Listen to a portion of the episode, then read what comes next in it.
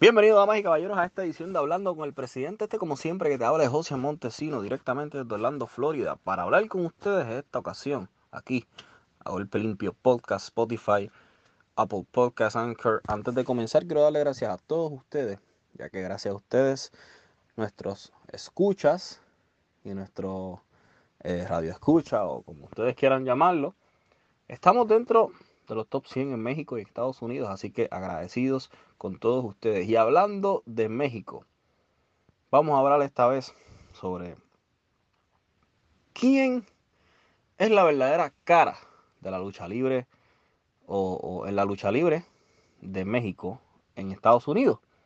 Em, si hay algo que hay que, que hay que recalcar, es que bien callado, la lucha libre en Estados Unidos tiene una muy buena representación mexicana.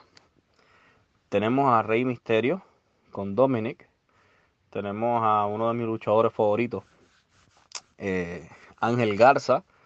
Tenemos a Humberto Carrillo. Tenemos a el hijo del fantasma actualmente siendo Santos Escobar. Y tenemos a Andrade y muchos más. Pero en esta ocasión yo quiero hablar con ustedes sobre algunos de ellos y me gustaría saber para ustedes quiénes son los luchadores élite o quién es el luchador que es cara de la lucha libre en Estados Unidos siendo mexicano, ¿no? El mexicano siendo, ¿verdad? La cara de México en Estados Unidos en las grandes ligas. Esto ha sido un tema de conversación debido a que Andrade en sus promos ha dicho que él es la mejor superestrella mexicana y que es la cara de la lucha libre mexicana en alrededor del mundo. Para muchos esto ha sido eh, tema hasta de, chiste, debido a, los problemas que tiene Andrade en el micrófono en inglés. Para muchos es cierto, para muchos es una verdad. Así que me gustaría saber qué ustedes opinan. Facebook, eh, Instagram, Wrestling Empire Puerto Rico y hago el Limpio Podcast.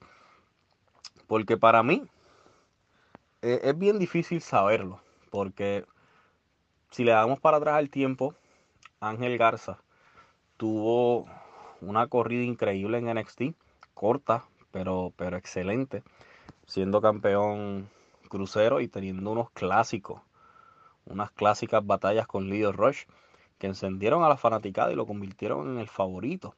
Y, y de ahí salió el Dale Garza y todo eso.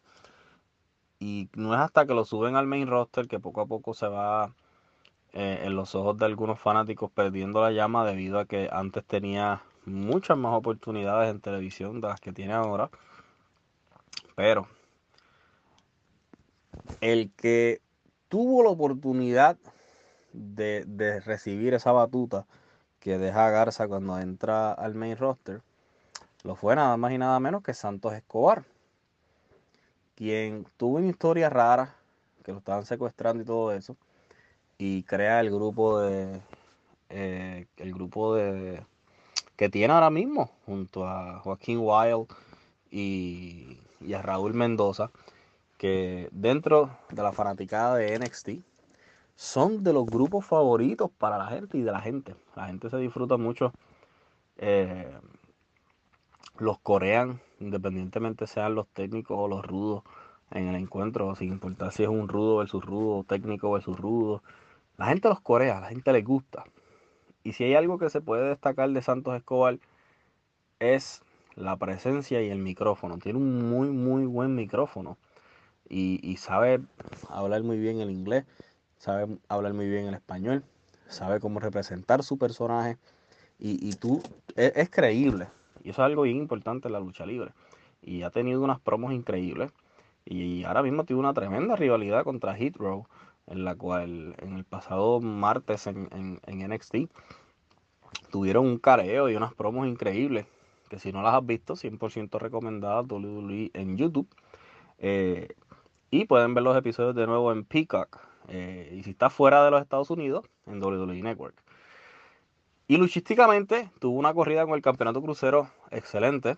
Y lo que parece ahora es que va a dar el brinco a enfrentarse a, a Swerve, a Isaiah Scott, perdón, a.k.a. antes conocido como Shane Strickland, por el campeonato norteamericano. Y tenemos a los ex campeones mundiales en pareja de SmackDown, Rey Mysterio y Dominic, que han hecho una gran labor, pero ya Rey Mysterio es un ícono. Rey Mysterio ya, es un ícono, ya es como un maestro para estas personas que vienen, ¿verdad? Subiendo estas generaciones nuevas en México, en Latinoamérica y en otras partes del mundo. Y obviamente, pues, su, hay luchadores latinos que a pesar de que Rey Misterio es una leyenda, en la actualidad son un poquitito más notorios eh, que, que el mismo misterio.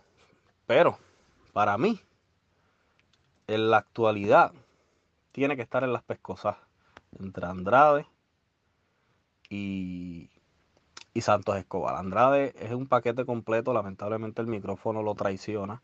Pero para eso están los manejadores. Yo creo que Chavo puede hacer un tremendo trabajo con él. La llegada de Chavo Guerrero a IW de la mano con Andrade puede ser algo grande. Por ahí viene un video, un, episodio, perdón, eh, analizando cuáles pueden ser los mejores feudos de Andrade en AEW. Pero sí, para ustedes, ¿quién es el mejor mexicano ahora mismo en la lucha libre en Estados Unidos? Me dejan saber. Esto fue hablando con el presidente José Montesino. México, arriba.